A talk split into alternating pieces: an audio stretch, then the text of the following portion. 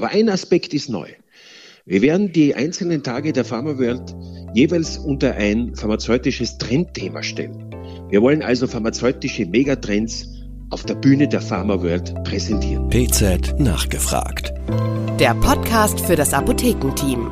Hallo und herzlich willkommen zu PZ nachgefragt, dem Podcast der Pharmazeutischen Zeitung. Mein Name ist Theo Dingermann. Ich bin Senior Editor bei der Pharmazeutischen Zeitung und ich spreche heute mit Professor Manfred Schubert-Zillerwitz, Professor für pharmazeutische Chemie an der Goethe-Universität Frankfurt und Mitglied der PZ-Chefredaktion. Hallo Manfred. Hallo Theo. Bevor es gleich losgeht, kommt Werbung. Entdecken Sie die Sommertipps aus der Offizin von Klinge Pharma. In unserer kleinen Serie stellen wir die Produkte Womex A, Lingomeld Akut und Venostasin Retard vor, die vor allem auch im Sommer in keiner Haus- oder Reiseapotheke fehlen sollten. Erfahren Sie, wie diese Arzneimittel Übelkeit und Erbrechen, Durchfall sowie geschwollenen und schweren Beinen entgegenwirken. Überprüfen Sie Ihr Wissen und nehmen Sie am Gewinnspiel teil. Besuchen Sie jetzt pta-forum.de. Zu Risiken und Nebenwirkungen lesen Sie die Packungsbeilage und fragen Sie Ihren Arzt oder Apotheker. Vom 27. bis 30. September findet wieder begleitend zum Deutschen Apothekertag die europäische Leitmesse für den Apothekenmarkt Expofarm statt. Die Expofarm ist längst nicht mehr nur ein reiner Marktplatz rund um den deutschen Gesundheitsmarkt. Nach dem Motto gemeinsam Apotheke gestalten werden bereits seit einigen Jahren nicht nur Innovationen und Produkte präsentiert, sondern es werden zusätzlich Wissen und Impulse vermittelt und Möglichkeiten zur Stärkung von Netzwerken geboten, was das klassische Messeangebot deutlich aufwertet. Zu den ersten Wissensformaten, die als Teil des neuen Konzepts in das Messegeschehen integriert wurden, zählt seit 2013 die Pharma World. Kuratiert wird das Programm der Pharma World von uns beiden, Manfred. Und ich denke, es ist jetzt der richtige Zeitpunkt, dass wir beide ein wenig über die Vorbereitungen plaudern und dem einen oder der anderen Lust machen, vielleicht im September in Düsseldorf einmal vorbeizuschauen. Kannst du, Manfred, zum Einstieg vielleicht einen kleinen Einblick bieten, was man in diesem Jahr auf der Pharma World Bühne erwarten kann? Das mache ich sehr gerne, lieber Theo. Zunächst einmal möchte ich betonen, dass wir die Pharma World als Dreh- und Angelpunkt für wissenschaftlich fundierte und auch praxisrelevante Vorträge und Podiumsdiskussionen rund um das Arzneimittel konzipiert haben. Dafür gibt es übrigens auch Fortbildungspunkte, das sei an dieser Stelle erwähnt.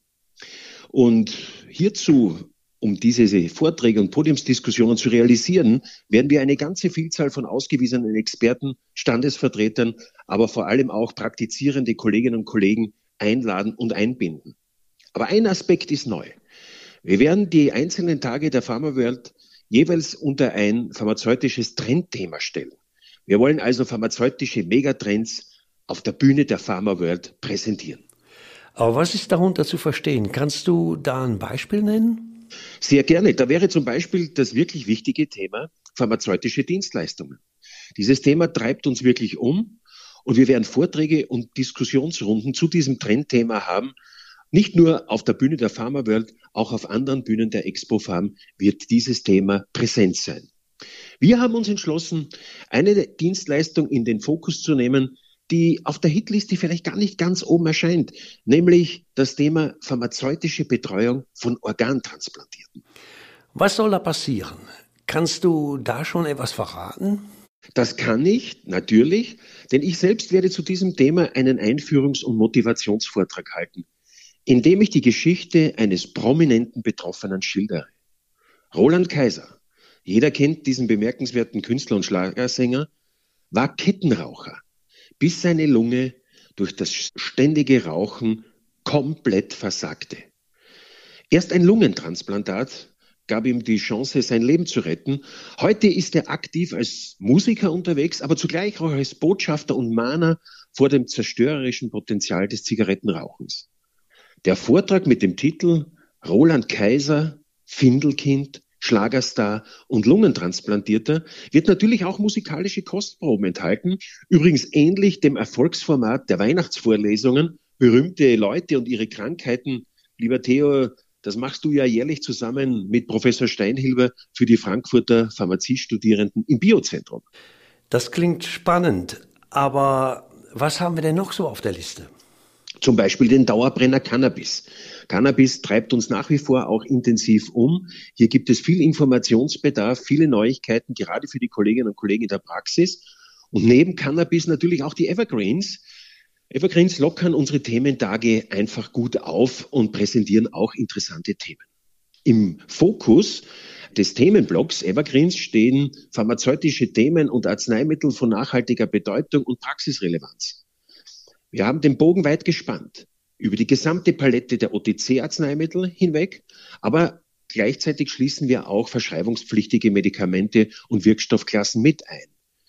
Nicht zuletzt sollen auch die neuen aktuellen Wirkstoffe und die entsprechenden Arzneimittel und auch die Wirkstoffpipeline beleuchtet werden. Aber sag mal, Theo, was kannst du denn aus den Sitzungen zur Vorbereitung der Pharma World berichten? Ja, natürlich habe ich auch meine Themen und ein Trendthema, in das ich einführen werde, ist das Thema Impfen.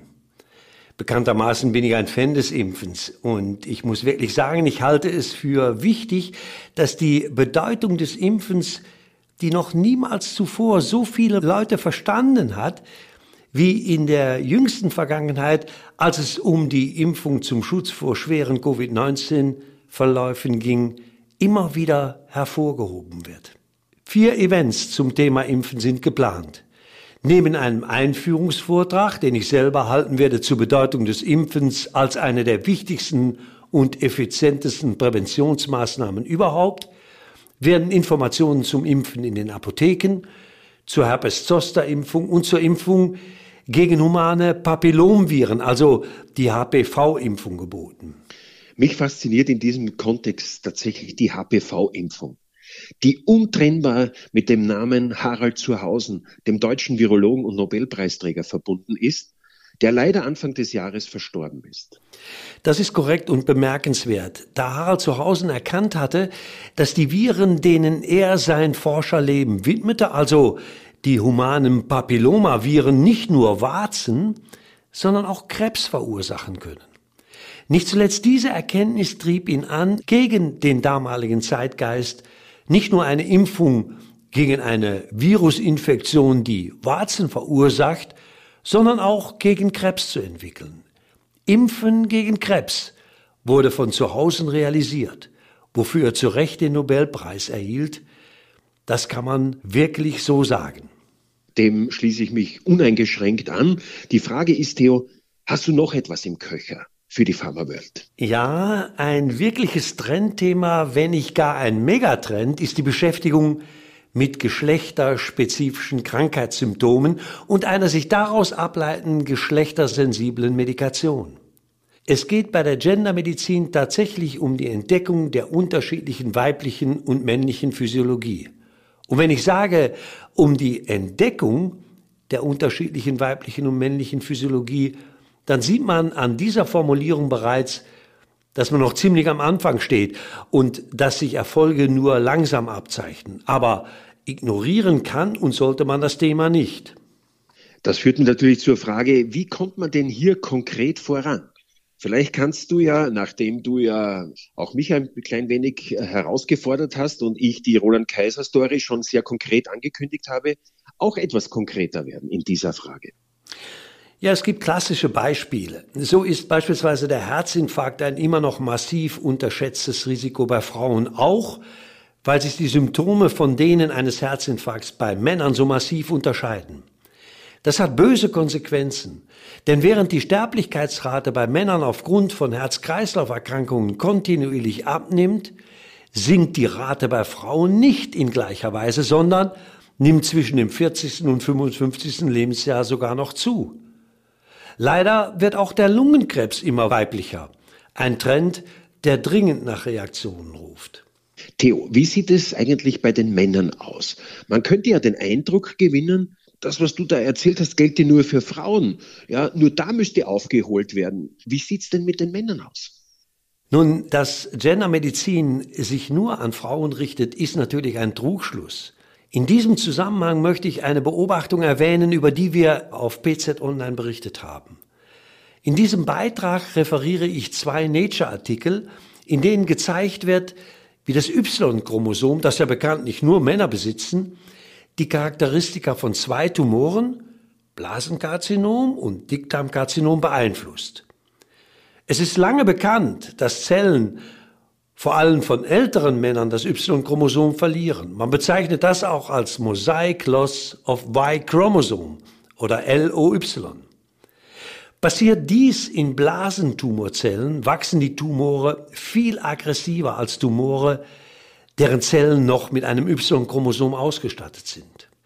Nun haben die Wissenschaftler mit Hilfe cleverer Experimente herausgefunden, dass die T-Zellen, die sich in der Nähe von Blasentumoren aufhalten, deren Zellen kein Y-Chromosom mehr enthält, förmlich ermüden und den Tumor nicht mehr angreifen. Im Gegenzug lassen sich diese Zellen aber besonders gut durch Checkpoint-Inhibitoren aktivieren, was zeigt, dass es sich lohnt, die unterschiedliche weibliche und männliche Physiologie zu studieren. Aber nicht zwingend schützt ein Y-Chromosom vor einem besonderen aggressiven Tumor und das zeigt, wie komplex die Sache ist. Denn in der zweiten Studie, über die wir berichtet haben, zeigen Forschende, dass Kolorektalkarzinome bei Männern aggressiver wachsen als bei Frauen, weil ein Gen auf dem Y-Chromosom sein Unwesen treibt. Dieses Gen kodiert für eine Histon-Demethylase, der Lysin-Demethylase 5D. Das ist interessant, da jetzt auch für Kolorektalkarzinome ein genderspezifisches Wirkstoff dargeht, nämlich diese Lysin-Demethylase 5D gefunden wurde. Man sieht, wie wichtig geschlechterspezifische Forschung ist, nicht nur mit Blick auf Frauen, sondern auch mit Blick auf Männer. Ich muss sagen, Theo, das ist richtig spannend und macht wirklich Lust auf mehr.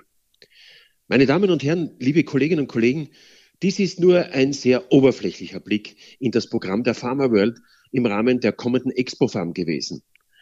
Und auch auf anderen Eventbühnen werden natürlich auch viele spannende Themen diskutiert werden. Es lohnt sich also wirklich, im besten Sinne des Wortes, im Herbst nach Düsseldorf zu kommen. Gerne halten wir Sie weiter informiert. Ich danke dir, lieber Theo, für dieses Gespräch und Ihnen, liebe Kolleginnen und Kollegen, fürs Zuhören. Bleiben Sie diesem Podcast gewogen. Vielen herzlichen Dank. Ciao, Theo. Ciao, Manfred. PZ nachgefragt. Der Podcast für das Apothekenteam.